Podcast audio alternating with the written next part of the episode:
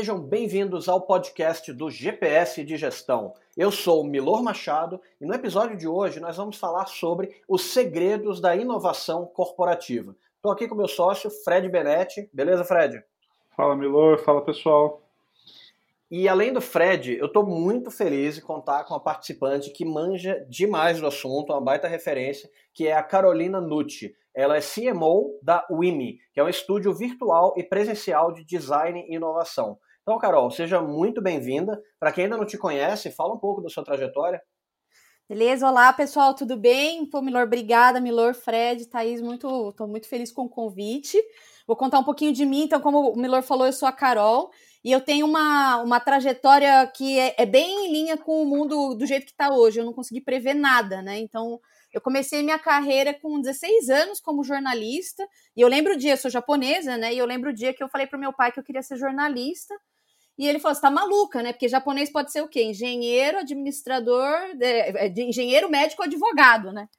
E, mas eu insisti um pouco nisso, eu tinha 15 anos na época. Ele falou: ah, se você conseguir um emprego na área, eu deixo você virar jornalista, né? E aí eu consegui esse emprego é, eu escrevia sobre automobilismo, Fórmula 1, Stock Car, Truck, que era minha paixão na época, não ia escrever de política e economia com 15, 16 anos, né?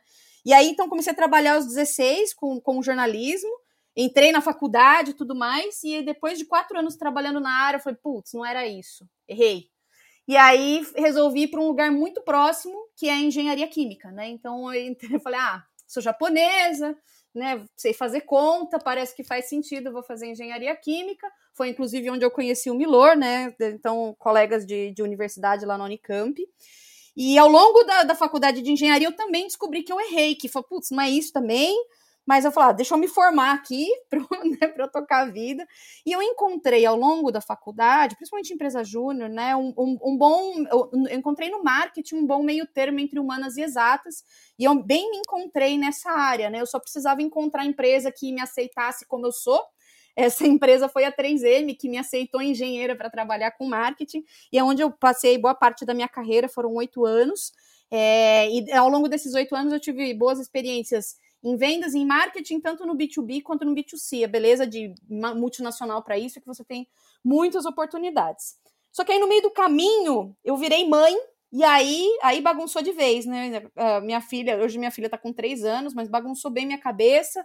Resolvi procurar outros propósitos, outras coisas para fazer, recomeçar. O tempo longe dela precisava ser um tempo fenomenal. E aí foi aí que eu decidi sair do mundo da multinacional e ir para o mundo da startup, né? E eu achava que eu não podia mais fazer isso, eu já tenho 35 anos, eu falava, ah, mãe, não pode mais fazer isso, mas deu tempo. e hoje eu faço então parte do time da WIMI, lidero marketing e vendas da WIMI. É, e tô, nossa, super, super feliz. Acho que agora eu acertei. Depois de 19 anos tentando, acho que eu finalmente achei meu lugar. Nossa, Carol, muito legal. E fala pra gente um pouco da, da WIMI, né? Fala, quiser falar o que, que faz e principalmente qual que era a dor de mercado que, que vocês é, resolvem, querem resolver, né? Legal.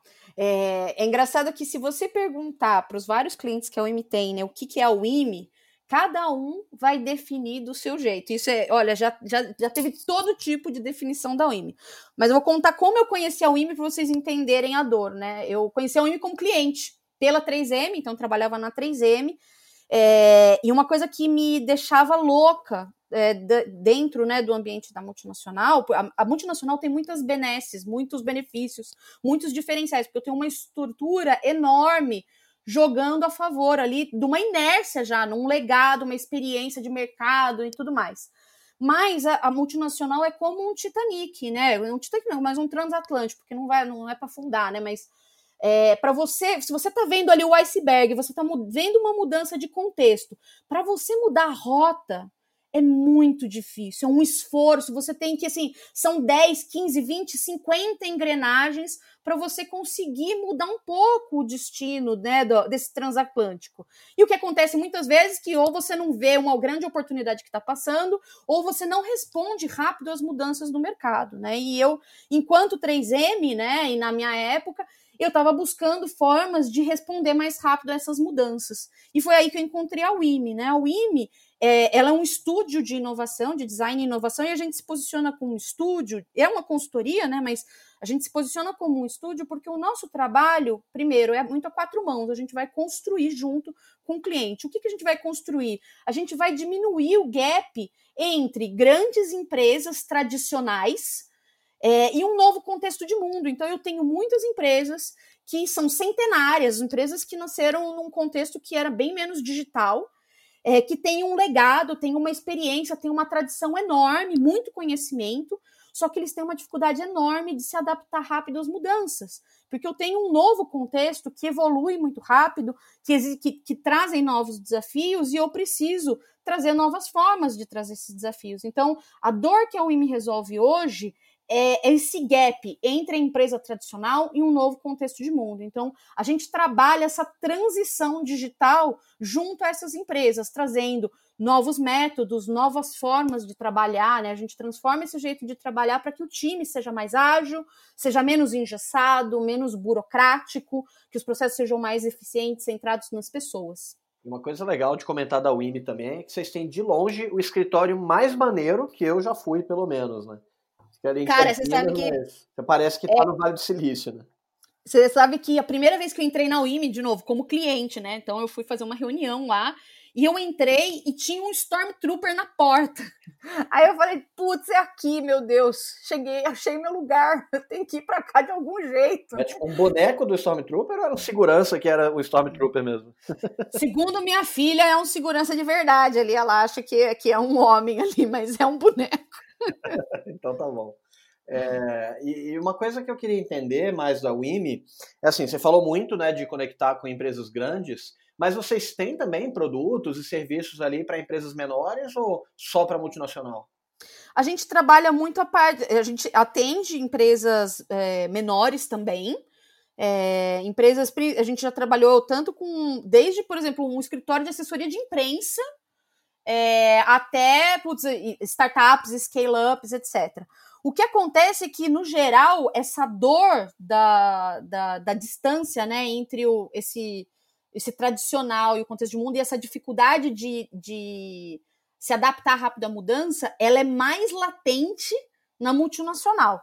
É, porque é muito devagar, né? Assim, é muito, é muito difícil você mudar algo que está lá estabelecido há muito tempo. Então, hoje a gente sente, pela experiência que a gente teve, que essa dor ela é mais latente é, em empresas que são esses transatlânticos, né? Que, que precisam trazer a, a tradição delas para um outro para um outro patamar. O que acontece muito com empresas menores com as quais a gente trabalha é, tanto empresas que querem, querem acelerar esse processo de transformação e a gente apoia também, é, seja no, na melhoria de processos, melhoria no entendimento do, do usuário, do cliente, é, novos serviços e assim por diante.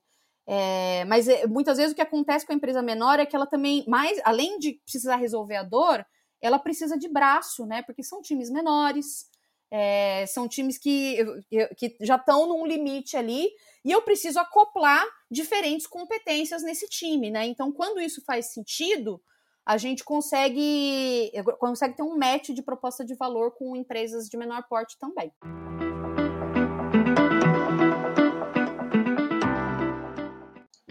Carol, uma coisa que você falou que eu, que eu, que eu notei aqui, eu fiquei curioso, é essas empresas maiores, né, que uhum. você falou de transatlântico e tudo, como que é eventual resistência interna? Porque eu, eu fico imaginando, posso estar falando besteira, tá?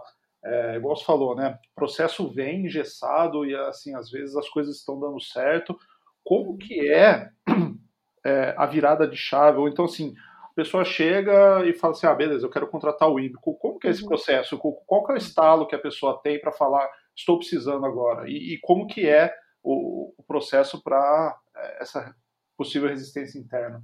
Sim, é, boa pergunta, Fred. E acontece muito, às vezes, da, dos, dos clientes virem conversar com a gente, né? Falando, nossa, eu quero transformar a minha empresa do dia para a noite. Assim, eu quero apertar um botão, pode plim, pim, pim, e de repente a empresa ela vai ser digital, ela vai ser ágil, tudo vai funcionar perfeitamente bem.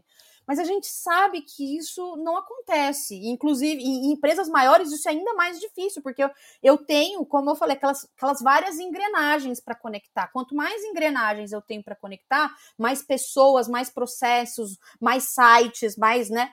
Tudo isso é, deixa mais difícil de eu transformar do dia para a noite.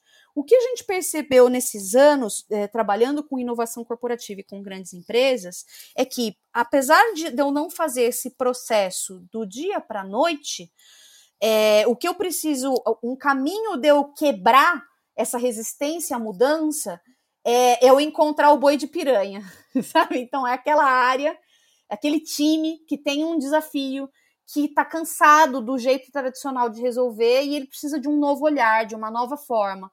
Então, por exemplo, eu tenho um determinado segmento de cliente que eu quero explorar, ou uma determinada linha de produtos que estão com vendas em queda, eu estou perdendo espaço de mercado e eu não estou conseguindo adaptar minha proposta de valor, ou eu tenho vários processos internos que são ineficientes, são, são ineficientes, analógicos. Tudo isso são problemas do dia a dia de uma empresa grande e que a solução às vezes é mais complicada que o problema, porque eu preciso de muita autorização para explorar uma, um novo mercado, por exemplo, preciso aprovar, aprovar, aprovar, aprovar várias camadas. Às vezes tem toda uma política interna que te impede de ir para um caminho. Tem, muito, tem muita resistência ao novo, né? Numa máquina que já está muito bem, bem consolidada. E faz sentido isso, porque a empresa é grande, ela só se mantém grande hoje, né? O, o, mecanismo de coordenação que ela tem é um mecanismo mecânico ali, de, de conexão mecânica, né?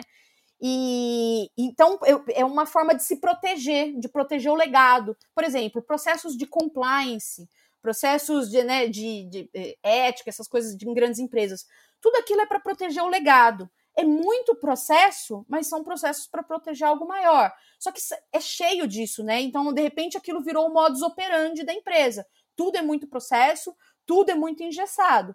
Como que eu quebro essa casca? Eu preciso pegar o jet ski, né? Eu brinco e falo, putz, dentro do transatlântico tem um jet ski. Eu não vou mudar o transatlântico, né? Mas se eu conseguir soltar alguns jet skis, é, ou seja, eu, eu pego um bom recorte de desafio e eu atuo em cima desse desafio com uma nova perspectiva e eu trago um, um resultado diferente daquilo que, que tem se buscado, né? Daquilo que tem se tentado e não conseguido, né? Quando eu tenho resultado, como eu tenho, quando eu tenho esse boi de piranha que deu certo, né? É, resultado todo mundo quer. Então, eu tendo essa primeira narrativa de sucesso, a probabilidade de eu eh, alastrar isso ao longo da organização é muito maior. Então, essa foi a fórmula que a gente encontrou, o caminho, que, não, não digo fórmula porque a receita não é igual para todo mundo, mas o caminho ele é muito parecido, no sentido de que eu preciso ter um, ter um recorte, ter as minhas primeiras narrativas de sucesso, e essas narrativas vão reverberar na organização, porque aí todo mundo vai querer saber. A gente brinca que é, quando a gente resolve problemas de uma forma convencional, a probabilidade de eu ter uma resposta convencional é grande. Agora, se eu testo novas formas de resolver o problema, novos ângulos, novas perspectivas, a probabilidade de eu ter algo novo também é maior. Então, por que não testar? Não é do dia para noite, eu não vou mudar a organização apertando um botão e mudando ela inteira. Vamos pegar um time de pessoas que são, entre aspas, early adopters, né? Pessoas que já estão mais propensas à mudança, é, e vamos trabalhar isso, é, trabalhar come quieto, e aí, dando certo, né? Se deu certo, a gente conta, se flopar, nunca existiu, né? Se der errado, nunca existiu. É, tem uma diretora aqui da Bosch, a Cris, ela trabalha com a gente já há cinco anos. E ela fala que os primeiros projetos que ela fez com a gente, ela pegou um budget, um, né, um orçamento do cantinho ali, sabe, pequeno. Fala, deixa eu testar aqui, se der certo, eu conto para as pessoas, né? Então, porque é o medo, né? Porque quando você traz algo muito novo e dá errado, o profissional ali, pensando do ponto de vista dele, eles também têm medo, né, de dar errado, de, enfim. E, e, é, e foi assim que a gente foi construindo essas narrativas de, de, de sucesso, de inovação, junto com as grandes empresas que constroem com a gente. Muito legal essa visão. E é, a parte do jet ski marcou muito, né? Agora me fala uma coisa. No nosso caso, a gente tem alguns projetos né, de, de transformação digital, numa pegada muito mais ligada à gestão do que direto o que vocês fazem, mas uma coisa que no nosso caso assim é, é batata é que o projeto ele só vai para frente quando tem envolvimento de CEO. E a gente teve o problema contrário, né? Quando não tem CEO, pelo menos participando ali, o negócio não anda muito. No caso de vocês, é parecido ou não? Dá para viabilizar sem participação de CEO e depois só que, que eventualmente entra para poder espalhar para o resto da empresa? Como que funciona essa questão da alta liderança? Sim, sim e não, Milor. É, sim, a alta liderança, ela precisa, no geral, quando eu tenho esse endosso da alta liderança, o, o que a gente brinca de departamento de, de prevenção a vendas ou prevenção à inovação, ele é bem menor, né? Porque eu, eu tenho quem tem a carteira ali endossando o processo. Então, não necessariamente o CEO em si, mas se eu já tenho uma carreira de diretoria em grande empresa, já é bastante relevante. Enquanto empresas de médio porte, com as quais a gente trabalha também, aí geralmente o CEO está mais envolvido, tá? Por exemplo, no caso da 3M, é, como eu tenho várias empresas dentro de uma, se eu tenho o diretor de um grupo de negócios, é como se eu tivesse o presidente daquele grupo de negócios, né? Então, é, esse endosso é sim muito importante. Só que tão importante quanto o endosso do CEO é o endosso do time também, porque nós já tivemos projetos e, e programas, enfim, de, de, aceleração corporativa, de inovação corporativa, que não deram certo por conta do time. Porque às vezes eu, eu aloco no, no, né, no time, nessa iniciativa, pessoas que não querem estar lá. E, ou pessoas muito resistentes à mudança, pessoas que é, se sentem ofendidas com a mudança, isso acontece muito também. Fala, nossa, mas eu fiz assim por 15 anos, por que, que você está vindo aqui e falando que o meu jeito é errado? E, na verdade, a gente, o, o, o novo, né, e, e o digital e tudo que vem de mais contemporâneo, é, não é nem melhor e nem pior do que métodos tradicionais. Existe uma complementariedade aqui. Eu não vou sair usando metodologias ágeis em tudo que a gente faz na empresa, mas em contextos e problemas em que eu tenho um cenário mais complexo, cenários de constante mudanças, com muitas variáveis, com muitas possibilidades de solução, eu preciso de método, eu preciso de abordagens que se adaptem mais facilmente a isso. E aí que faz tem um match bom, né? E então a gente brinca que a gente para as coisas darem certo, eu preciso de uma de um apoio top-down, né, de cima para baixo e de baixo para cima também. É, eu preciso ter o time que está de projeto, é, ele tem que ser tão bom é, quanto o resultado que eu quero ter do projeto. Então, a gente tem, depois de experiências ruins, já num, num passado já distante, a gente, a gente bate muito nessa tecla. Falou, olha, para dar certo, a gente precisa das suas melhores pessoas, a gente precisa trabalhar uma sensibilização em relação ao tema, as pessoas precisam querer fazer diferentes, elas precisam ver que aquilo é um caminho de resolver o problema delas. Se elas não enxergam é, a inovação como um caminho de resolver os problemas que elas têm no dia a dia, isso não dá certo. E aí a gente cai em frases como: ah, eu não consigo inovar porque eu estou muito ocupado com o meu dia a dia. E aí é uma bola de neve ali do transatlântico que você fica, você morre no, no, amarrado no poste, né? Abraçado no poste, porque nada vai mudar. Meu dia a dia me come, eu não posso tentar nada novo. Se eu tentar nova, nova, alguma coisa nova, eu prejudico o dia a dia. Eu, enquanto colaborador, não quero trabalhar isso, meu CEO não olha, enfim. Então preciso de um esforço mais integrado para as coisas darem certo. É, uma coisa que você falou aí que me marcou é que o pessoal pensa em inovação e acha que tem que sair aplicando para absolutamente tudo em qualquer contexto, né? Mas uhum. eu sempre falo, por exemplo, eu não quero que meu, minha área de contabilidade seja extremamente criativa, não é o objetivo, né? Eu quero uhum. que eles sigam o processo, que estejam de acordo com a lei. Óbvio que eles têm que ser eficientes, mas uhum. eficiência é diferente de, de inovação, né? É, Sim. Mas isso daí é muito legal que você trouxe, que o pessoal de vez em quando vai no oba-oba, né, e, e acha uhum. que que tem que sair aplicando. Ah, eu vi numa palestra em, eh, no Vale do Silício, né? Agora não, não é mais uhum. Vale do Silício, é o Vale. Então, ah, eu vi uma palestra no Vale, a gente tem que fazer aqui amanhã, né?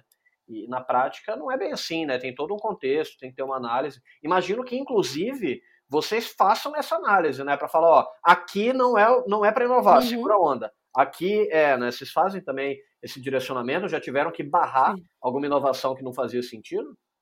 Sim, porque, por exemplo, tem, às vezes chegam projetos pra gente que não fazem sentido. Você falou, olha, isso é algo que eu não consigo resolver para você, né? Então, por exemplo, é, você falou de, sobre contabilidade, alguns processos, é, ajustes mais finos. Tem, tem processos de manufatura que falou, nossa, não tem como ser tão ágil assim, né? Eu tô falando de ajustes finos, ou mesmo processo de P&D, enfim. É, tem algumas coisas que eu não não, eu não consigo jogar um pó de plim-pim-pim lá e fazer, fazer milagre, né? Então, o que a gente sempre tenta é. E outra. Ah, e antes disso, uma coisa que a gente barra também é, são, são quando, quando, é quando um projeto chega já muito focado na solução.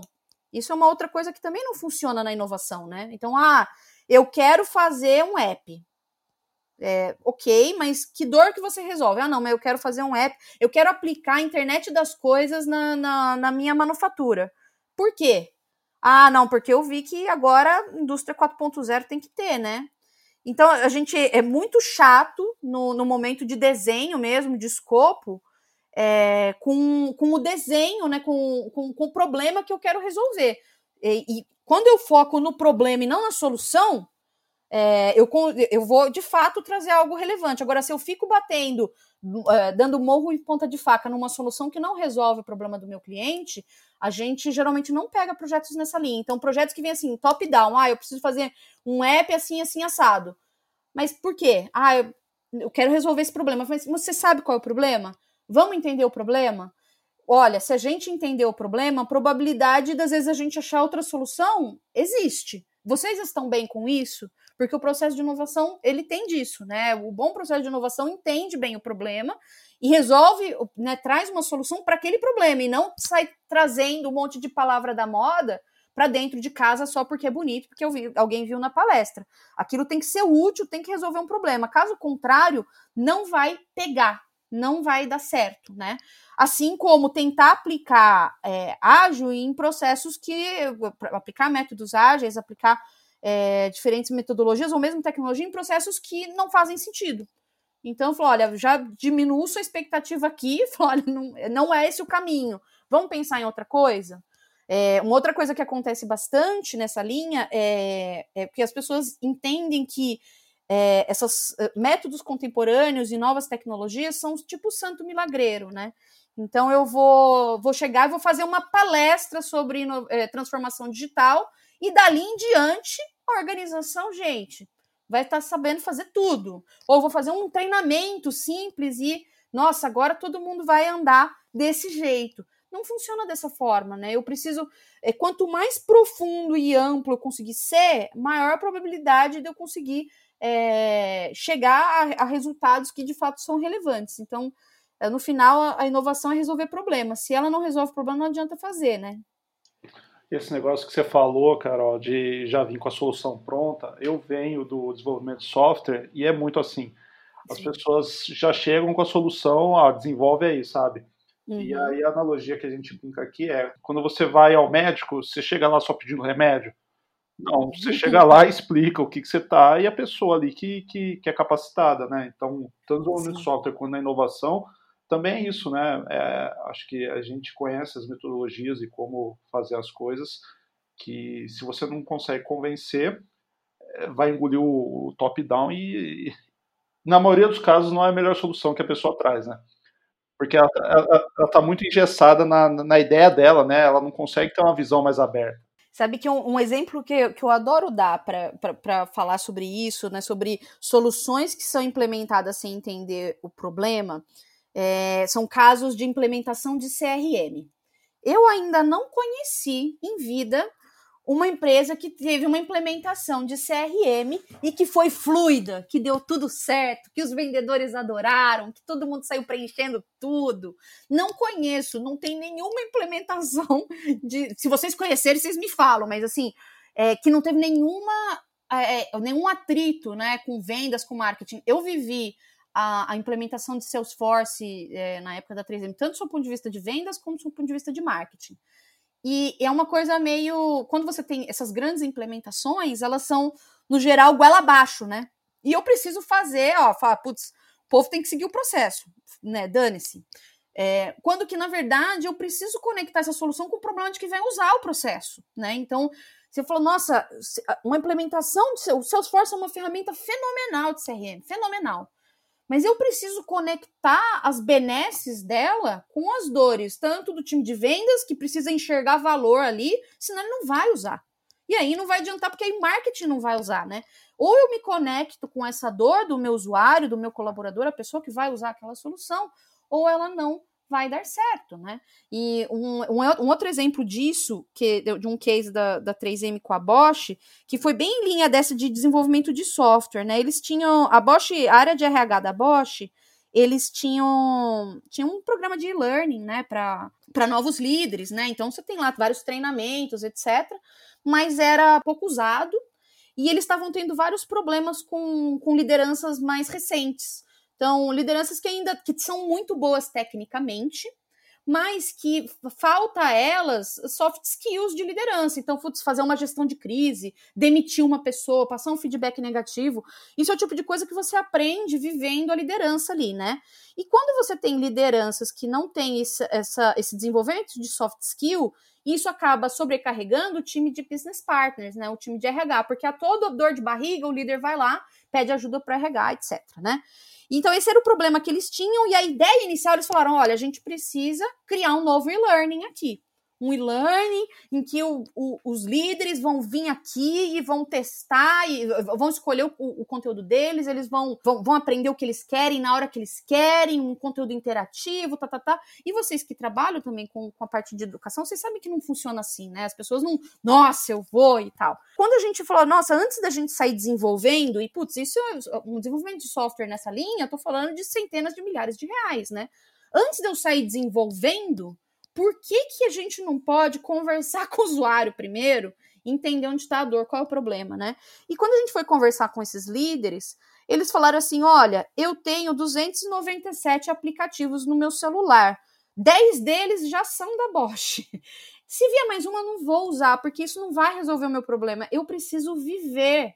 Eu preciso ter a experiência. Eu nunca demiti alguém. Como que eu vou saber até eu demitir alguém? Ou gerir uma crise, ou dar um feedback negativo, né? E aí a gente fez um reframe, né, uma, uma revisão do nosso desafio. Não era sobre é, fazer um melhor e-learning. Não adianta nada eu fazer um, um, um, treinamento online bom se isso não resolve a dor do meu usuário. O que eu quero é desenvolver a liderança mais rápido.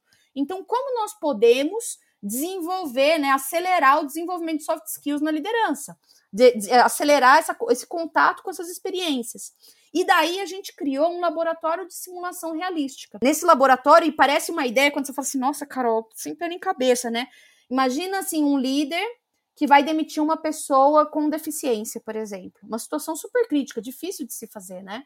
É, eu não sei fazer, não sei por onde começar eu tenho um ator que vai se passar pelo funcionário, eu tenho uma pessoa, um especialista, orientando antes, durante e depois, e eu posso passar por essa experiência quantas vezes eu quiser até eu estar seguro. E aí quando você fala, nossa, mas que ideia assim, pé em cabeça, Carol. Mas a gente testou. O primeiro protótipo foi no fundo da UIMI. A gente juntou lá umas cadeiras, contratou um amigo, tal, papapá. Fizemos ali com os líderes. Na UIMI tem muita gente andando toda hora. Juntamos lá e, puxa, foi super legal. O primeiro teste deu super certo. Mas teve um problema, que era a pessoa orientando era uma pessoa da Bosch. E o líder, ele não quer se expor, expor sua fraqueza para o RH da Bosch. Então tinha que ser alguém de fora, um consultor externo. Segundo o protótipo, testamos externamente com um consultor externo, outro ator, tarará. Show de bola, rodou super bem. Agora a gente precisa trazer isso para um ambiente profissional, uma sala espelho, tarará, tarará. Rodamos na sala espelho, deu mais certo ainda. O programa foi lançado depois desses testes em abril do ano passado. E hoje, puxa, desenvolve os líderes super bem lá. Então a gente tem tido vários, é, vários feedbacks super positivos. E o que importa é que essa solução resolveu. E veja que eu trago um, uma abordagem que ela é contemporânea, ela é digital, e a solução que veio proveniente dela é uma solução analógica. Esse laboratório, né, um, essa encenação toda, ela é ela é offline, ela é analógica. E tá tudo bem, porque a tecnologia é um vetor ela, ela, ela precisa ser um meio para resolver alguma coisa e não um fim, né? Então, toda vez que eu vou pensando, ah, não, tem que ser de um jeito, e eu, eu esqueço cada vez, eu me afasto cada vez mais do problema. Uma coisa interessante aí que você falou é um, é um ponto que eu, te, eu tenho trazido muito para cliente, que assim, eh, várias vezes eles ficam numa discussão de ah, mas qual vai ser a estrutura interna e como é que é o processo, como é que a gente vai automatizar e qual a ferramenta e tal.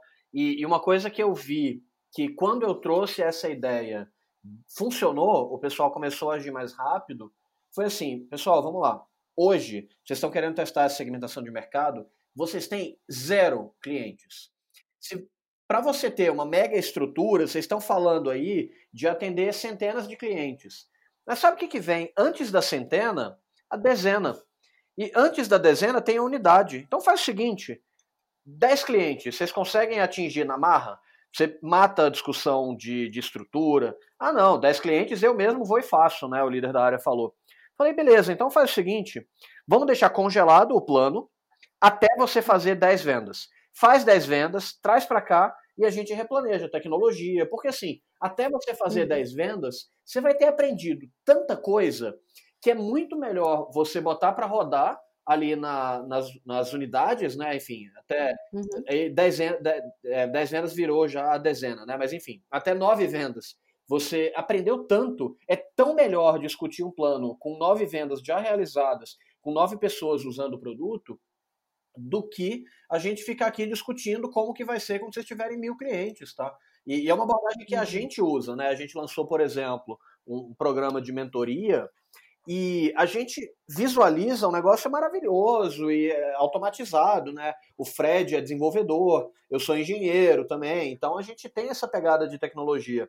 Mas hoje o produto é um Slack em que a gente entrega para as empresas. Quando eu chegar a 10, uhum. aí beleza, acho que até sei lá, umas 50 ainda dá para ir desse jeito. Daqui a pouco a gente pensa numa área de membros, daqui a pouco a gente pensa numa mega ferramenta automatizada e gestão de equipes, mas hoje eu quero chegar a 10, então eu tô com a mentalidade de unidade. Depois eu vou Sim. pensar em dezena, depois centena, depois milhares e por aí vai, né? O que, que você acha dessa linha, assim? Faz sentido do, de ser um Sim. erro o pessoal querer pensar em milhar antes de pensar em unidade? Acho que essa é uma das principais mudanças que a gente vê, assim, a, a gente na UIME, é, para que a gente conseguisse trazer embasamento para esse tipo de transformação em grandes empresas, a gente precisou estudar muito empresas digitalmente nativas, né? É, então, putz, e, e, eu enxergo o, a definição de startup não ligada a uma empresa pequena de tecnologia que nasceu na garagem de alguém, mas como, mas sim como um modelo contemporâneo de organização, um modelo que eh, constrói e adapta a rota conforme se caminha. Porque a, existe uma lógica muito racional aqui, porque se você sai investindo já para as coisas na, na ordem do, do mil, do milhão, é, e dá errado, eu, o, o, custo disso, o risco envolvido é muito alto. Enquanto que, se eu antecipo o contato da minha ideia de solução com o meu usuário o mais rápido possível, do jeito mais papel de pão que tem, eu aprendo com o meu usuário, eu construo com o meu usuário. Então, isso que você falou, putz, vende para um. Vende para um, vê como é que é melhora a partir disso. E aí, a cada vez que, que à medida que você vai acertando a rota, aquilo que era 1 vai para 10, vai para 100, vai para 1000, né? Então, eu aumento a, a, escala à medida que eu vou acertando as coisas, né? Isso acho que é a base do modelo mental ágil, né? Que, eh, de, do qual a gente tanto fala e trabalha tanto com as grandes empresas. Isso me fez lembrar, inclusive, do case do Airbnb. Não sei se já ouviu, se vocês já ouviram, um podcast que chama Masters of Scale, com o Reid Hoffman, que é, o, que é o, um dos fundadores do LinkedIn. Sensacional esse podcast. Apesar Nossa, é um. É, é, do podcast do GPS de gestão. Vou colocar o link para ele, vale a pena. Nossa, eu, esse é o melhor podcast da vida. Depois e logo no primeiro episódio. Depois do JPEG, exatamente. Nessa ordem de grandeza. E uh, no, logo no primeiro episódio, né, ele, o, o Reid Hoffman, ele entrevista o, o, um dos fundadores do Airbnb, que é o, o Brian Chesky, né? E ele fala, né, que é, ele fala duas coisas que me marcaram muito. Uma foi um, conceito, um, um conselho que ele recebeu da do, do program da Y Combinator, que é comece, conheça seus clientes um por um e aprenda com eles, né? Então, é, quando o, eles receberam o conselho de ir até a, as casas dos donos dos imóveis que estavam alugando né, para o Airbnb, um por um, eles falaram, mas isso não escala. Mas tudo bem, é por isso que você tem que fazer isso agora. Você tem que fazer isso agora porque você vai aprender com isso. E quem vai te dar o caminho das pedras é o seu cliente. Então, essa foi uma coisa. A segunda coisa é que é, nesse processo de começar pequeno e escalar à medida que você vai acertando, você faz manual até doer. Então ele fala, faz manual, faz simples, né? Até quando você crescer de um tanto que você precisa, você precisa digitalizar, você precisa melhorar, né? Então, aquele seu produto pode começar numa planilha de Excel, num, num, num Slack, pode começar. A gente já começou muito produto digital num WhatsApp, né? Fazendo a interface com o WhatsApp e dando certo, eu digitalizo isso, enfim. Começa simples até doer. E depois você vai melhorando e melhorando com o tempo. E essa lógica, de novo, é uma lógica racional. Com isso, eu aumento a assertividade e eu diminuo o risco do que eu estou desenvolvendo, porque eu estou adaptando essa rota conforme eu, a gente caminha. E assim, você falou aí do, do Reid Hoffman, Peter Graham. Eu vou trazer uma frase que, enquanto você estava falando, eu lembrei, de alguém que eu particularmente considero muito mais sábio, né? Que é o compadre Washington. Ele fala que o pau que nasce torto nunca se endireita, né? então, exatamente. E olha, sabe que eu vivi, eu vivi tanto isso em multinacional de sabe, aquela parada que dá errado e aí você gasta, é, é igual poker, sabe? Você perde a aposta e aí você dobra para recuperar o dinheiro. Então, isso acontece muito em grandes empresas, de você, às vezes, investir uma montanha de dinheiro em alguma coisa e ela não resolve o seu problema, só que aí você fica investindo mais dinheiro para aquilo dar certo, e aí dá mais errado, e você perde mais dinheiro, e é um ciclo vicioso de dar tudo errado, né? Então tem que tomar muito cuidado com isso. E olha que simples seria se a gente perdesse um pouquinho da vergonha de testar aquilo pequeno, comendo quieto, pegando os bois de piranha aqui, aprendendo com isso e crescendo ao longo do caminho. Isso daí é animal. Inclusive, eu uso muito o exemplo do poker, né? Eu falo, cara, se você estiver jogando com feijão ou apostando um milhão de dólares, aumenta a sua probabilidade de ganhar? Provavelmente não, porque você ainda não tem habilidade no poker. Então não é aumentar a aposta que vai te fazer ganhar. O que vai te fazer ganhar é aprender a jogar a parada, né? Então começa com feijão, Sim. depois bota um real, depois 10, depois 100, por aí vai, né? Então, mais para comentar, eu tô Boa. hiper alinhado com isso daí que você falou.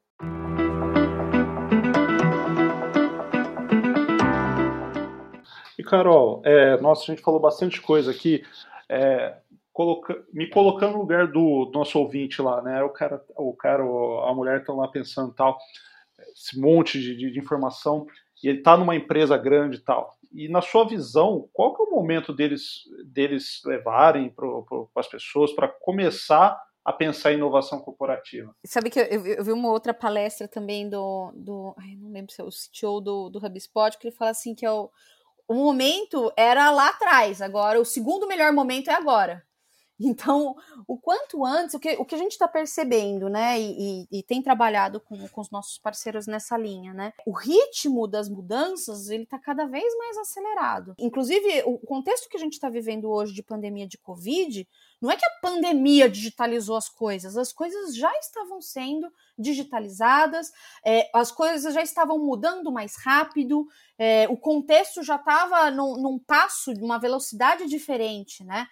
É, no entanto, o que eu tive agora foi um, um acelerador, eu tive um catalisador para esse processo, né?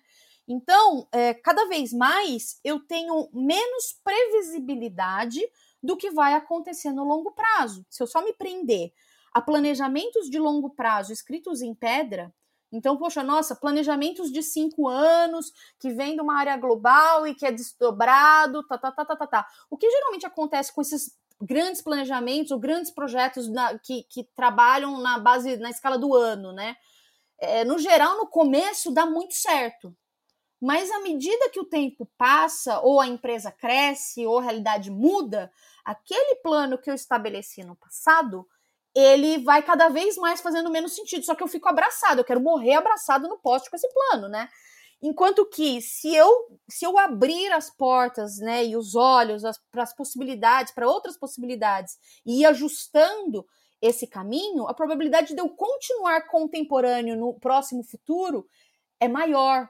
Então, o momento de inovar é agora. O momento de entender as mudanças sob os olhos do cliente é agora, porque se meu cliente mudar e minha oferta de valor não fizer mais sentido para ele, ou se eu, enquanto empresa, não continuar me mantendo relevante para o cliente, eu vou morrer. Eu, minha empresa vai ficar para trás. Então, o grande desafio agora, e para mim, inovar é tão simples quanto eu é, criar algo novo e relevante para alguém e eu me manter relevante ao longo do tempo, né? Eu continuar agregando valor é, e resolvendo os problemas de alguém, para eu fazer isso, eu preciso fazer isso agora. Então eu não posso continuar querendo resolver tudo de dentro para fora, ou seja, sem olhar para o ambiente externo, sem conversar e entender as dores do meu cliente, é, tudo só com base no, num, num único ponto de vista, né? Então, nossa, somente um tipo de área falando daquele assunto. Cada vez mais eu preciso ser mais plural, mais diverso, mais multidisciplinar para que eu tenha diferentes pontos de vista. Eu preciso responder rápido, então eu preciso trabalhar em ciclos rápidos de teste e aprendizado e, né, e quebrar esse longo planejamento nesses ciclos menores, adaptar essa rota, testar muito, já colher o feedback, aprender e, e evoluindo de uma forma mais rápida. Eu tenho até um, tem um slide que eu geralmente uso em apresentação, que é de um cardume enorme de peixes e, um, e, e dois, três tubarões se mexendo. É, o cardume de peixe é a empresa, né? Então, você não sabe para onde o tubarão vai. O tubarão é o cliente, o contexto, o ambiente em que você está inserido ali, né? Cada vez mais eu não consigo prever a rota do tubarão aqui, não consigo prever o ambiente mas é, eu preciso ser fluido o suficiente, ser líquido o suficiente na organização para eu conseguir é, me adaptar a essas mudanças de contexto. É, e uma coisa interessante que eu vejo nessa questão de qual a hora para começar, estou 100% contigo, né? a melhor hora para começar foi ontem, a segunda melhor hora é agora, mas uma visão que eu tenho é que muitas vezes o pessoal encara inovação como projeto.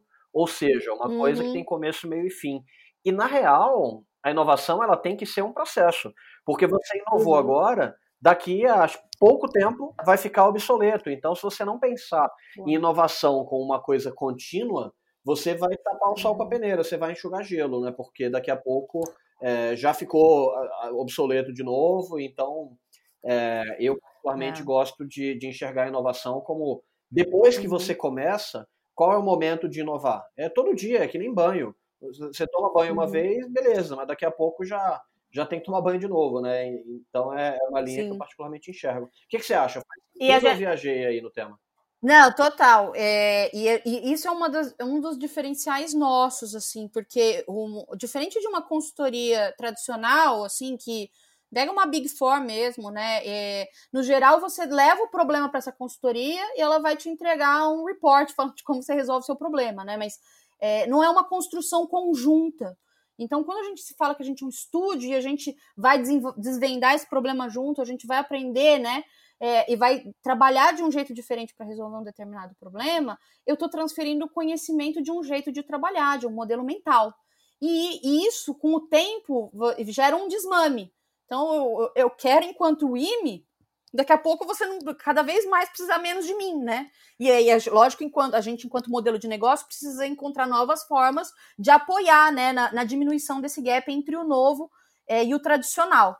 Mas o objetivo aqui é justamente você, você conseguir é, aquilo que você aprendeu, que pode começar com um caráter de projeto, ele precisa ter continuidade. Não adianta, por exemplo, eu fazer uma, uma análise da, minha, da jornada de compra do meu cliente, por exemplo.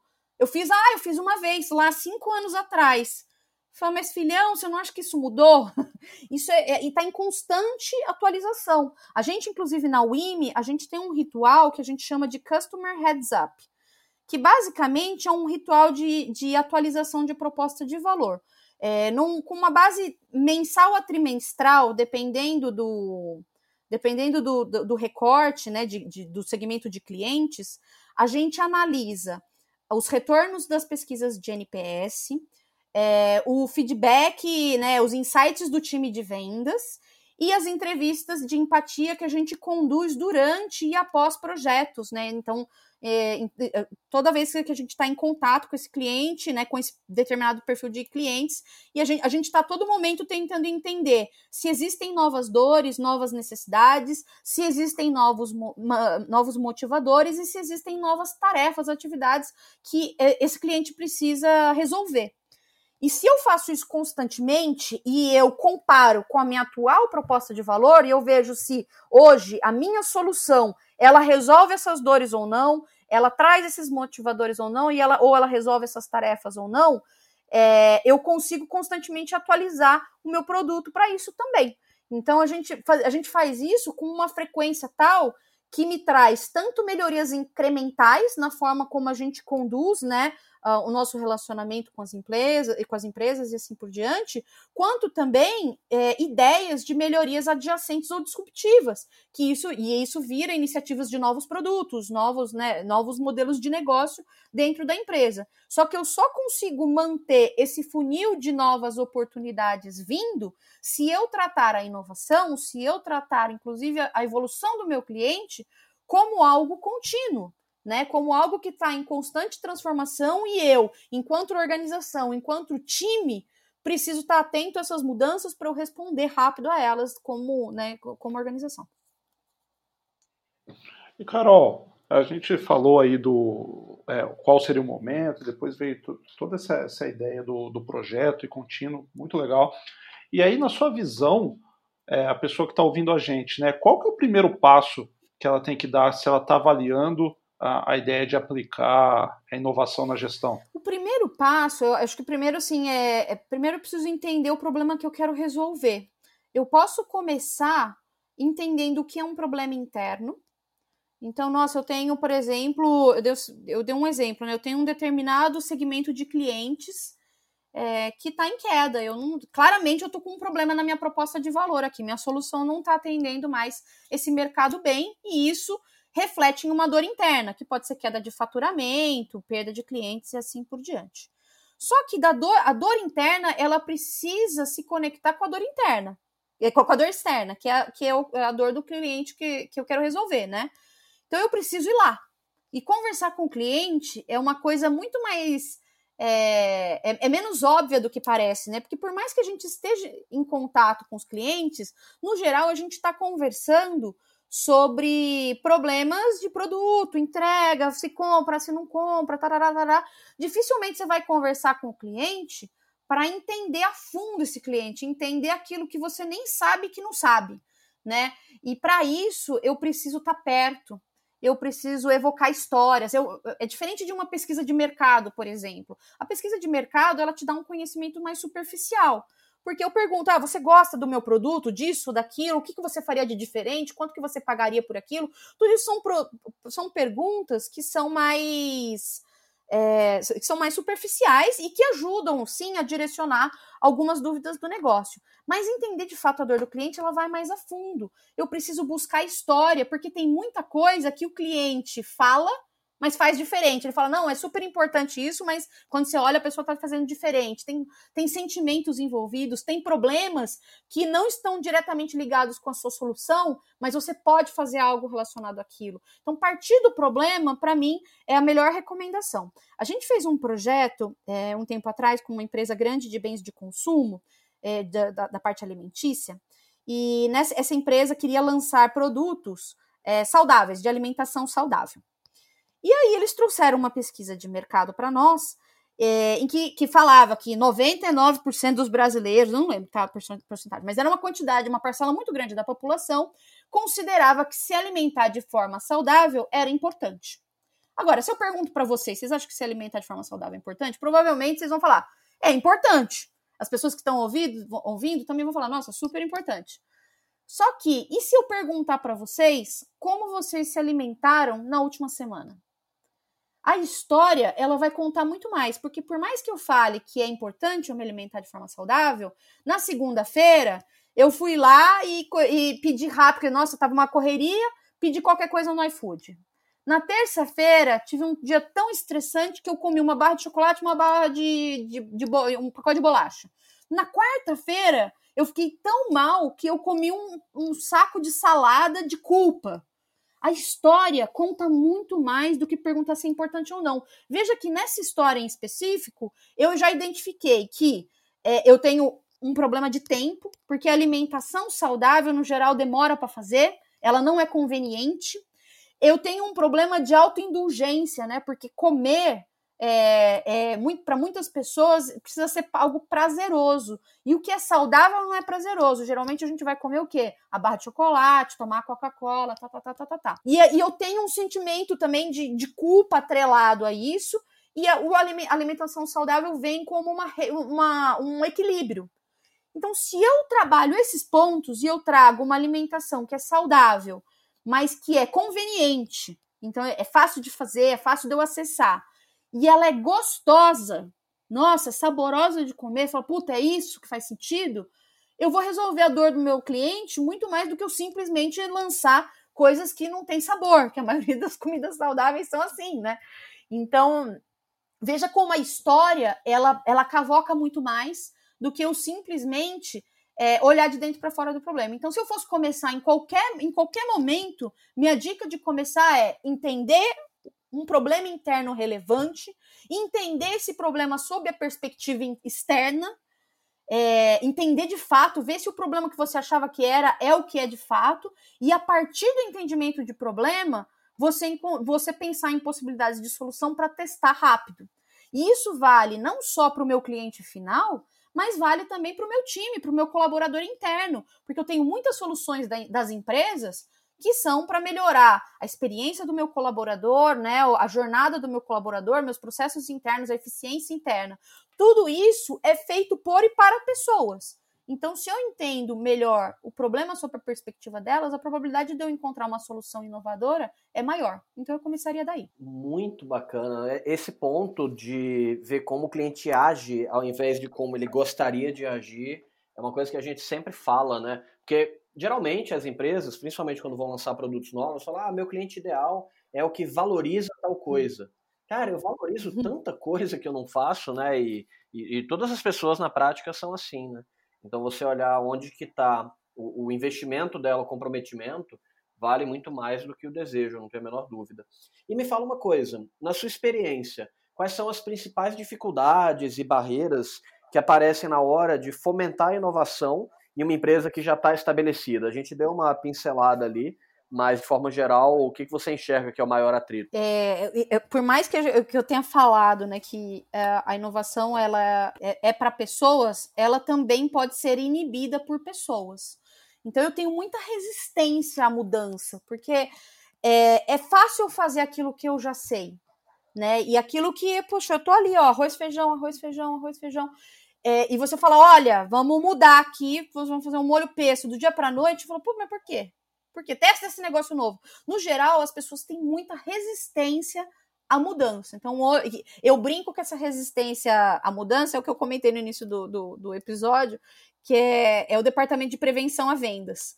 É, às vezes, as pessoas dentro das empresas elas estão tão focadas em resolver, é, em fazer aquilo que elas aprenderam a fazer, e eu vou fazer aquilo da melhor forma possível, que às vezes elas esquecem que por trás daquilo que eu estou fazendo tem alguém e um problema para eu resolver. E se, se não tá resolvendo mais, não adianta eu ficar fazendo isso daquele jeito, porque não tá resolvendo nada. Eu só tô ali batendo ponto, né? E eu preciso ir contra, né? Eu preciso, eu preciso brigar muito, resistir muito a essa mudança. É, porque qual que é a lógica também dessa resistência? Mudar envolve risco.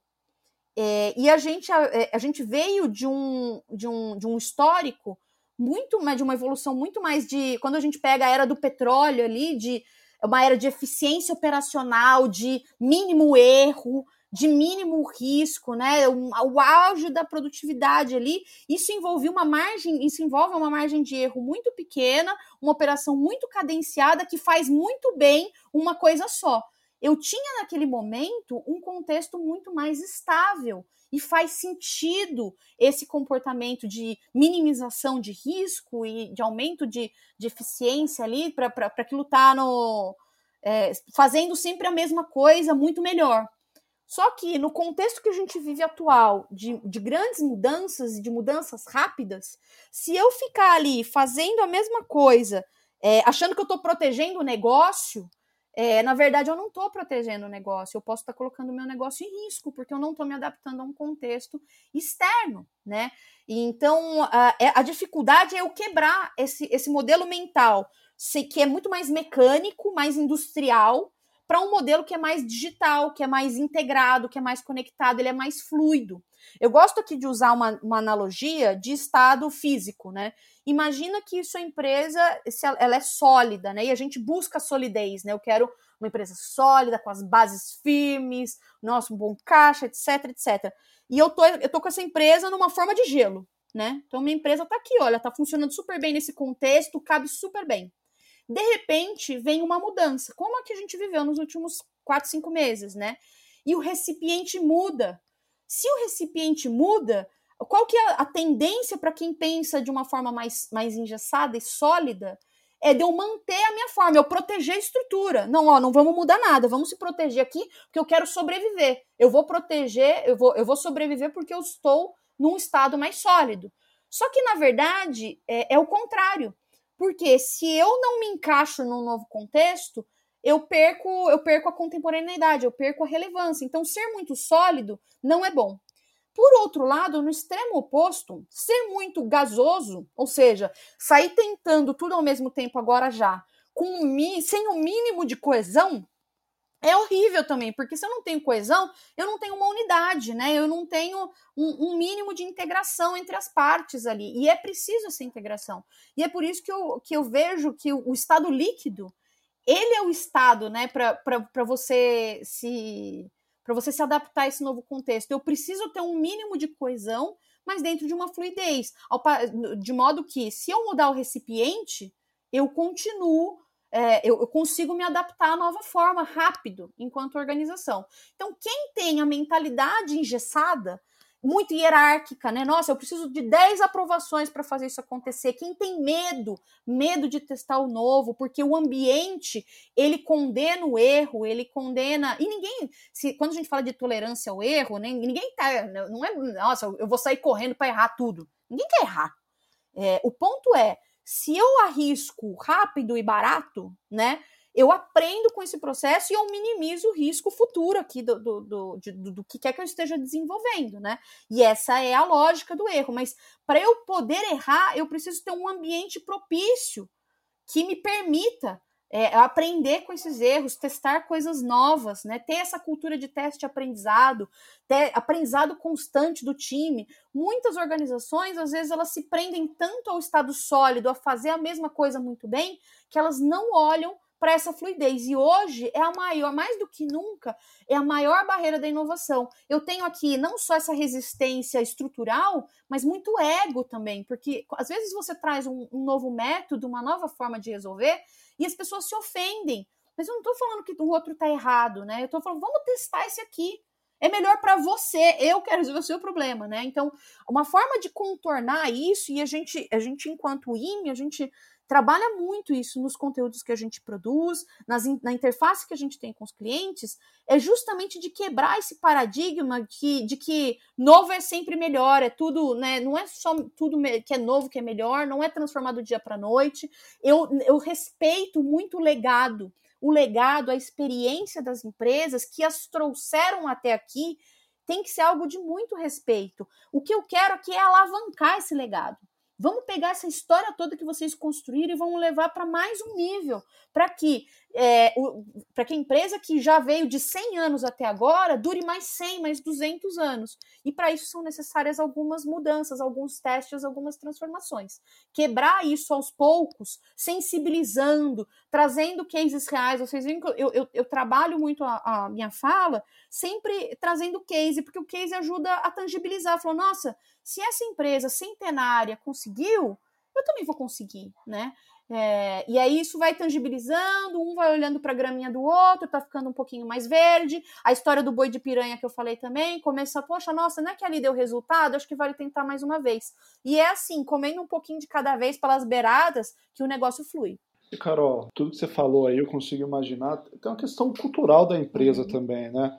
Eu, eu trabalhei no, numa empresa que eu via que o negócio não, não ia para frente, eles não iam é, abraçar a inovação é, no tempo é, é, meio babaca falar do jeito que eu falar, tipo, no tempo que eu queria, mas assim, acho que é melhor no uhum. tempo que eu precisava, sabe?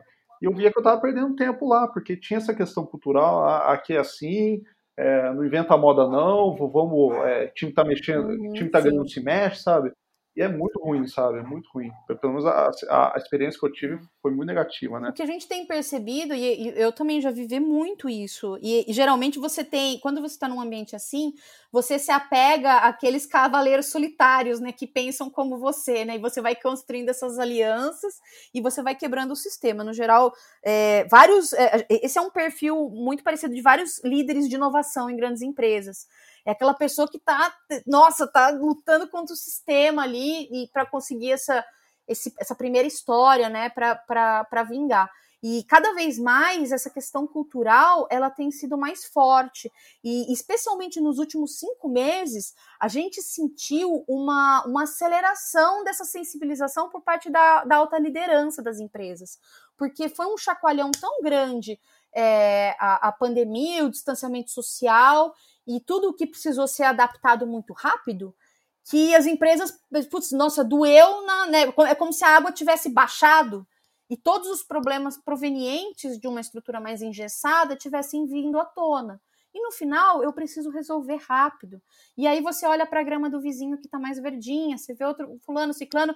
Então tem muito disso da, das, das, pessoas começarem a olhar e falar, pô, eu tô ficando para trás. Eu preciso, preciso continuar. Então, é, a cultura continua sendo um dos maiores desafios, porque você quebrar essa, esse modelo mental de de fazer uma coisa muito bem, de não permitir erro, de não ter um incentivo ao aprendizado constante, é, de você é, é tolerar o erro, né, não é o erro, mas não tolerar a incompetência, né, de você ter um olhar para os dados, para o problema e assim por diante.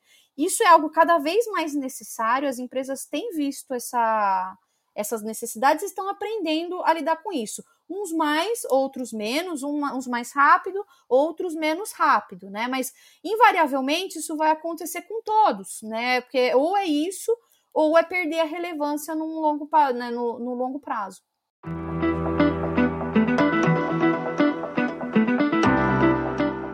Carol, a gente chegou agora no momento que muita gente considera como o favorito, que é o do pulo do gato. O único momento que tem direito a uma vinheta própria aí a gente coloca na edição. mas pode ser eventualmente aí um pulo do tigre, da pantera, do, do jaguar, né? É, e, e, além de contratar a WIMI, quais dicas você dá para as empresas que precisem criar um programa de inovação corporativa? O que, que você vê aí como um pulo de algum felino à sua escolha? É, eu a, a contratar o WIMI é uma ótima opção mesmo, mas é, brin brincadeiras à parte é, a jornada que a gente vê assim de compra do, do, do, dos nossos parceiros, de pessoas que estão conectadas com a gente, é, muitas vezes começa numa sensibilização. Então, no, no, sentido de eu buscar teoria, de eu buscar aprendizado. E, te, e, e teoria e aprendizado aqui não é fazer um, um MBA sobre inovação. Gente, a internet tá aí para a gente aprender o que a gente quiser, né? Uma vez a gente teve uma palestra de um engenheiro do Google, que é mentor da UIME, e perguntaram para ele assim: nossa, como que o Google é, manter, né, incentiva o aprendizado entre os seus colaboradores, né? E aí ele ficou, ele ficou olhando com uma cara de ué, né? Ele bem engenheirão assim, né, de bem, né, computeiro. E ele, de repente, ele olhou e falou assim: "Ah, tem um bom Wi-Fi no Google". No sentido de que, gente, é, é a, o, o, processo de aprendizagem não, não, não precisa depender da empresa ou de alguém mandar você aprender. A gente precisa aprender sobre coisas novas. Então, um primeiro passo muito simples é você simplesmente conhecer o que está ali, conhecer casos, entender problemas, é, para a partir disso, né, começar a investigar mais soluções, reconhecer os problemas que você tem internamente, é, começar a encontrar esse um case, esse um passo é, pode ser aquele budget que está no cantinho ali que você pode você pode ressignificar esse budget, era para uma coisa, vamos fazer algo diferente. É, pode começar tão simples como um primeiro passo. E depois, isso dando certo, é, isso escala. É lógico que o primeiro passo, muitas vezes, ele é mais fácil se feito em parceria com alguém externo, né? porque o santo de casa, às vezes, as, não é que não faz milagre, muito santo de casa faz milagre, mas muita gente acha que não faz. Logo, às vezes eu preciso, sabe, trazer a pessoa de fora para falar. E isso pode ser desde o momento de sensibilização, de, de trazer novos conteúdos, né, novas provocações ao time. É, muitas, muitos relacionamentos da UIME começaram tão simples, nas, em grandes empresas, né, começaram tão simples como uma palestra que deixou as pessoas, nossa, com aquela pulga atrás da orelha de precisar, putz, eu preciso, preciso fazer algo diferente, vou ficar para trás. E olhando os cases, olhando que empresas tão tradicionais ou tão parecidas quanto a minha já estão fazendo algo de diferente, falam, putz, eu preciso fazer também. E aí, à medida que você vai trabalhando esse convencimento, porque você não faz sozinho, nunca, jamais, nada sozinho. Você tem que trazer seus parceiros no crime, né? Então, putz, aquela, aquela pessoa putz, que, com quem você trabalha bem, aquele aliado de outra área, falou, pô, vamos fazer um negócio diferente. É, e isso, gente, do seu ponto de vista pessoal, também é um bom alavancador de carreira, por que não pensar nisso, né? É, no mundo em que todo mundo faz a mesma coisa, quem traz algo diferente para a receita é, pode ganhar um, um olhar diferente da, da, né, da, da alta liderança, enfim. Então, um caminho bom é você trazer essas provocações, trazer seus aliados, começar pequeno, mas já sonhando grande, né, para a escala. E Carol, sua jornada aí, sua trajetória, acho que foi muito legal que você trouxe tudo aqui para gente. E aí uma coisa, essa é uma pergunta que, que a gente uhum. deixa para o final, que é, pode ser mais filosófico ou não, né? Depende muito da pessoa, mas se você quiser responder na é, ponto de uhum. vista pessoal ou profissional, tanto faz, né? É, existe alguma coisa que você levou muito tempo para aprender e que se você soubesse antes teria te poupado tempo em alguma etapa da, da, dessa sua jornada? Cara, eu, eu, eu, aprendi duas coisas, se vocês me permitirem compartilhar. É, a primeira é que, como eu falei que sou japonesa, né? Então, como toda japonesa, eu sempre fui apegada ao, ao próximo passo. Sabe, ah, amanhã eu vou ser a melhor não sei o que de alguma coisa, tal. Se fica perseguindo aquele, aquele próximo passo, aquela coisa.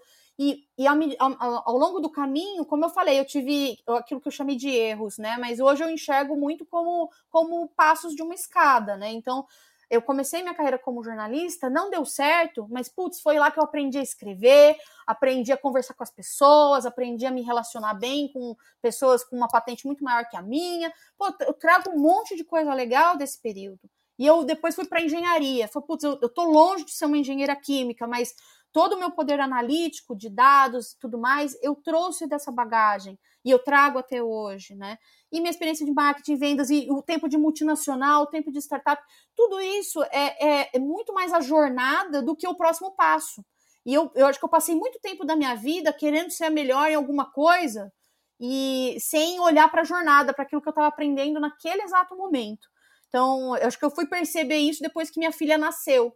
Eu até fiz essa reflexão recentemente, é, e eu sempre quis que o tempo passasse rápido, né? Nossa, eu não vejo a hora de chegar tal coisa, né? Vou conseguir e tal. E quando a Olivia nasceu, eu percebi que eu não queria que o tempo passasse, né? É, eu, eu tirava fotos dela dormindo. Eu tenho pelo menos uma centena de fotos da Olivia dormindo no meu colo. Porque é aquele tempo que eu não quero que passe, né? Então, com ela, eu aprendi a apreciar a jornada.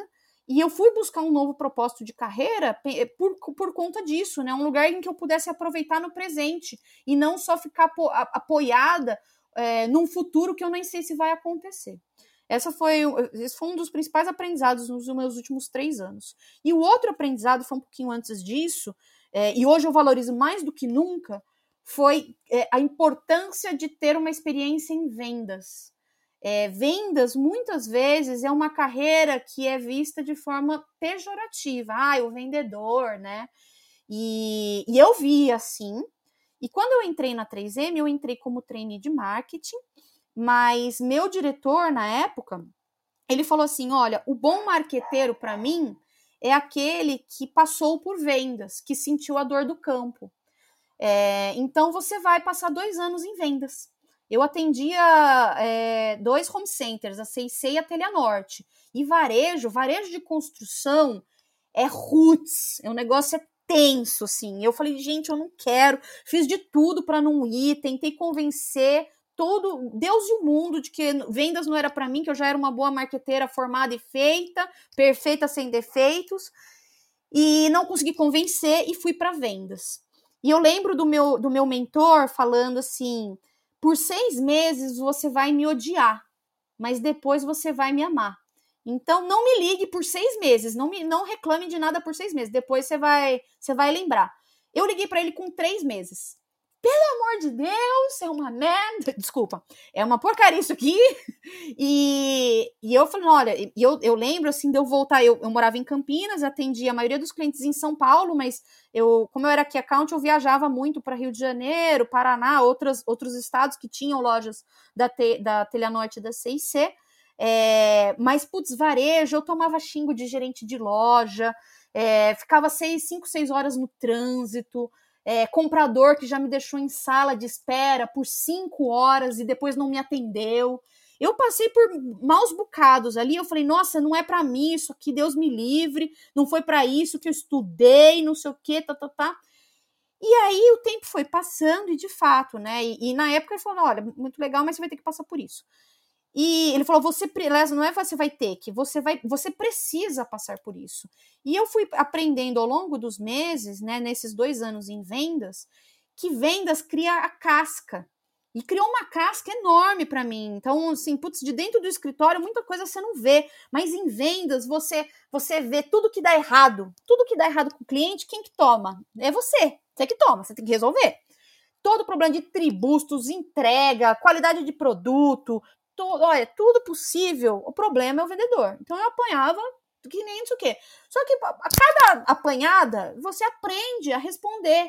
Você entende, você, você encontra novos caminhos. E eu, eu fiquei uma pessoa muito mais safa com isso. Entendi muito mais a, a realidade de vendas do vendedor, o que o vendedor passa ou deixa de passar na rua. Tanto a, a, os pontos muito difíceis que as pessoas no escritório às vezes não veem, como também, às vezes, aquelas gambiarras que não deviam acontecer. Então, isso realmente me transformou uma, numa profissional de marketing melhor. E se eu re tivesse resistido menos no início, acho que eu teria aprendido mais rápido, que isso é tão importante. E hoje eu encorajo todo mundo do meu time a ter essa experiência em vendas. Inclusive, o time de marketing e vendas na UIME, ele é um time misto. Ele não é um time segregado, um time de marketing de um lado, um time de vendas do outro, é um time único. E, e, eu tenho muito esse intercâmbio entre as pessoas. Para que não seja assim, nossa, marketing gera o lead e vendas atende o lead. Não, porque se marketing entregar um lead quadrado, é o vendedor que vai ter que desenquadrar isso aqui, arredondar. É, e se eu, puxa, eu produzo um monte de leads e o vendedor não atende também, é, tudo, tá tudo errado. Eu preciso alinhar essa passagem de bastão. E ter essa experiência em vendas é, abriu muito meus olhos para isso. Sou muito grata, sou vendedora até hoje, é, e eu tinha um diretor na, na, na 3M que falava: filha, se você não vende, você tem que ajudar a vender. Então é isso que eu, eu, o conselho que eu deixo nessa empreitada. Isso tem tudo a ver com inovação, com entender o cliente para encontrar coisas novas e relevantes para resolver o problema do cliente. Nossa, sensacional, assim, a parte que você falou, né, de ah, antes eu queria que o tempo passasse Agora eu quero que ele passe, que ele vá mais devagar, né? Até arrepiei aqui. E, e uma coisa que é legal é que muitas vezes a inovação ela não vem de você se forçar a ter inovação. Muitas vezes você uhum. tem que uhum. simplesmente estar tá disposto a fazer coisas aleatórias, né? A sua própria carreira, ela é, ela é muito única, né? Não, ninguém vai conseguir replicar a sua carreira, ela te dá uma perspectiva sobre as coisas. Tem aquele vídeo do Steve Jobs que ele fala, né? Você não consegue conectar as coisas olhando para frente. Sai fazendo hum. e depois você vai olhar para trás e você vai ter uma trajetória única que, que, te deu aquela visão, né? Eu gosto muito também da uhum. ideia de que o do farol do carro. O farol, ele não vai iluminar o caminho inteiro. Farol ilumina, sei lá, 100, 200 metros. Uhum. Mas você faz o, o caminho inteiro com ele, né? Isso acho que é uma coisa muito bacana. E sobre vendas, é muito legal que a gente bateu um papo com o Edmar Ferreira, que é, é um dos fundadores da Rock Content, e ele fala disso também. Antes ele achava, ah, eu desprezava vendas e tal, e, e depois eu fui ver o quanto que é importante, né? Uma coisa legal também de, de compartilhar é que, na minha visão, mudou minha chave em relação a vendas, é que quando você pensa que vender é empurrar alguma coisa que o cliente uhum. não precisa, realmente, aí você é um vendedor ruim. Aquela história de vender gelo para esquimó. Cara, uhum. o esquimó não precisa de gelo. Ele tem já. Não, então, se você quer vender o gelo para ele, você tá, tá liberando o limite da ética, né? É, a não ser que seja um gelo especial, enfim, mas aí a gente não vai entrar no detalhe do gelo do esquimó. É, mas uma coisa que mudou minha, minha visão foi, cara, quando o, padeiro me vende pão, eu não fico bravo com ele. Porque, na minha visão, o quanto eu dei de dinheiro para ele vale menos do que aquele pão quentinho, fresquinho, gostoso, que até com fome agora, só de lembrar. A padaria é muito boa aqui perto. Então, quando você, você, enxerga isso, na verdade a pessoa está me dando dinheiro, mas eu estou entregando alguma coisa para ela que vale mais do que o dinheiro que ela está me dando, né? A lógica do capitalismo é essa. Você não, ninguém vai te dar dinheiro, beleza? Sua família vai te dar dinheiro é, só porque você é bonitinho, mas o mercado não vai. Então, se você está conseguindo vender, é um sinal que você está conseguindo agregar valor. E o contrário é verdadeiro. Se você não está conseguindo vender, é porque provavelmente o, o, seu produto ali, o seu serviço não é tão bom assim, né? Então é uma forma bem, bem direta de mostrar que você está conseguindo fazer alguma coisa útil, né? Então, muito legal Sim. você ter falado sobre isso, muito bacana mesmo. O que você acha? Assim, faz sentido isso que eu trouxe? Não, total. O bom vendedor é aquele que resolve um problema, né? Hoje, assim, o meu propósito, assim, a coisa que eu mais adoro trabalhar na WIME é que em cada ponto de contato que a gente tem, a gente transforma pessoas. Então, a gente tem um grupo que, que chama WIME Lovers. E a gente vai, vai postando tudo, todas as mensagens. Eu recebo mensagem todo dia falando assim: a WIME mudou minha vida eu, eu tenho um novo jeito, eu olho para a vida diferente porque eu, olhei, que eu, eu trabalhei com a UIME. Poxa, nossa, olha esse texto, esse texto me transformou de alguma forma. Por favor, eu, vocês não acreditam a quantidade de gente que a gente, de currículo que a gente recebe por dia. Porque a gente acredita muito no que a gente faz, a gente acredita no nosso jeito de trabalhar, que pode ser mais leve, que a gente pode aprender mais rápido, que a gente pode focar em pessoas. E quando a gente traz isso para a mesa, desde o primeiro contato do cliente em uma live, né, um lead ali na live, até o fechamento de um negócio, até um projeto que a gente faz, conduz junto, uma parceria já de longo prazo e assim por diante, cada ponto de contato conta. E o bom vendedor, né, a boa venda é aquela que encanta, né, que faz, que, que vai agregando valor e transforma. Então, hoje, é, para mim, eu acordo de manhã e durmo à noite pensando nas pessoas que a gente conseguiu transformar. E isso faz toda a diferença. E isso vem das que me ensinou também. E, e, uma coisa muito legal é que a gente estava falando de inovação, inovou bastante aqui no roteiro, um monte de coisa que foi bem legal de trazer. Mas o próximo ponto do roteiro é o momento jabá. Porque aqui no podcast do GPS de gestão, a gente parte da ideia de que, porra, se é bom, vambora, recomenda, tá? A gente é, é totalmente pró-jabá, né? Então aí para você que, que aprendeu tanto sobre vendas, esse é o momento Sim. agora para botar sua Ferrari na autobahn. Então não tem limite de velocidade, faz o seu momento jabá, divulga quem quiser seguir o IME, se quiser divulgar o seu, seu perfil também de LinkedIn, manda bala, faz seu nome aí, brilha. Show de bola. Olha, bem agora que eu tô falando, minha cachorra tá latindo no fundo, mas tudo bem, Já faz vender parte. cachorra também, manda bala. É, não, não, essa não, nossa, não vendo por dinheiro nenhum no mundo. É, o, que, o que eu posso dizer da WIME, é, como eu, eu, eu já fui falando indiretamente disso, né, que a gente, a gente se move para descomplicar a mudança, para que a gente possa transformar as pessoas e as organizações, mas principalmente as pessoas, porque se eu transformo as pessoas, eu transformo as organizações. Isso vai desde um post que eu fiz no nosso Instagram, e aí sim eu recomendo que vocês sigam o Instagram da WIME, é arroba e é RedeWIME porque existe alguém que pegou o WIME, sei lá da onde, a gente não consegue tirar, mas tudo bem. É, então sigam a WIME no Instagram, na, na rede WIME, e é arroba WIME no LinkedIn, e a gente posta, a gente posta todo momento conteúdos para agregar esse valor, para transformar as pessoas. É, e isso vai da, desse primeiro contato, desse primeiro conteúdo, até um primeiro projeto que a gente conduz junto, e essa entrega desse primeiro valor, e isso vai proliferando na empresa, e a gente vai conectando as pessoas que trabalham com a gente com outras pessoas que trabalham com a gente, e isso vai virando uma rede, isso vai virando uma rede, um jeito de transformação diferente. Então, a UIME está tá aqui justamente para transformar as pessoas e as organizações, descomplicar essa mudança.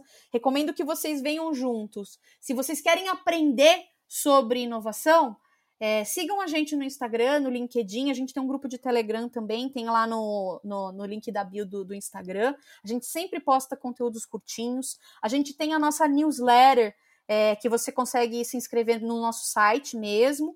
É, e, e, a gente, uma vez por semana também, conteúdos curtinhos, principais notícias de inovação para você conseguir se atualizar rápido.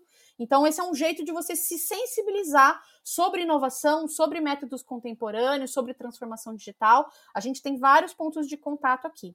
Se você quiser, se você tem um problema na sua empresa, né, um, um desafio novo, é, relacionado a novos produtos, você quer construir produtos, soluções que importam mais para as pessoas, você quer redesenhar e implementar processos é, que sejam eficazes, mas que também façam sentido para quem os usa, desenvolver soluções digitais que melhorem essa experiência do cliente, melhorar a forma do meu time trabalhar, de desenvolver novas competências que são capazes de impulsionar a inovação, construir uma estratégia organizacional que seja, ao mesmo tempo, adaptável e baseada num novo contexto, né, que ela consiga ser ajustada. Tudo isso são caminhos e desafios que a UIM pode te ajudar a resolver. Então, podem entrar em contato no nosso site, tem lá um, um formulário, um chatbot para conversar com a gente e, e, segue a conversa. Segue a conversa, segue a gente. É, a gente brinca que o nosso time de vendas, né, o time de marketing de vendas, nós não somos simplesmente vendedores de design ou de inovação. A gente a gente, é, nós somos designers, nós somos inovadores desde o momento da venda. Então, venham conversar com a gente, venham discutir um pouco mais. Na pior das hipóteses, vai ser uma ótima conversa. Vocês vão conhecer pessoas incríveis e muito provavelmente vai querer transformar as, as, pessoas e organizações com a gente também. Nos dias 24 a 28 de agosto, nós vamos fazer uma série de lives é, em um evento digital que, é chamado Hackeando Marketing. A ideia é eu trazer temas de tendências de marketing, né? Para e descomplicar, né? Traduzir esses temas, traduzir essas tendências para o profissional de marketing que quer se atualizar, né? Principalmente é, o nosso público-alvo, né? Que são de grandes empresas que estão buscando essa oxigenação. Vão ser cinco lives é, do, dentro do dia 24 e dia 28 de agosto. A gente vai falar sobre Customer Centricity, sobre marketing ágil, sobre Customer Experience, sobre uh, quando aplicar inbound marketing e ABM, e também sobre Growth Hacking para empresas mais tradicionais. Então vão ser, vão, vão, ser conteúdos bem legais. A gente também vai oferecer uma toolbox com várias ferramentas de, de organização de marketing, né, é, junto com o evento.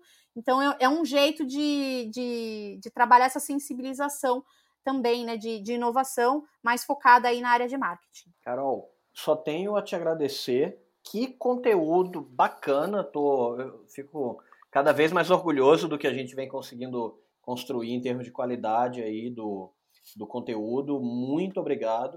Muito obrigado, Fred, participou aí também. Valeu, valeu, Carol, obrigadão aí. Eu acho que várias dicas aí pro pessoal. Quem, quem tiver pensando em inovação, acho que é, vai ter um, um norte.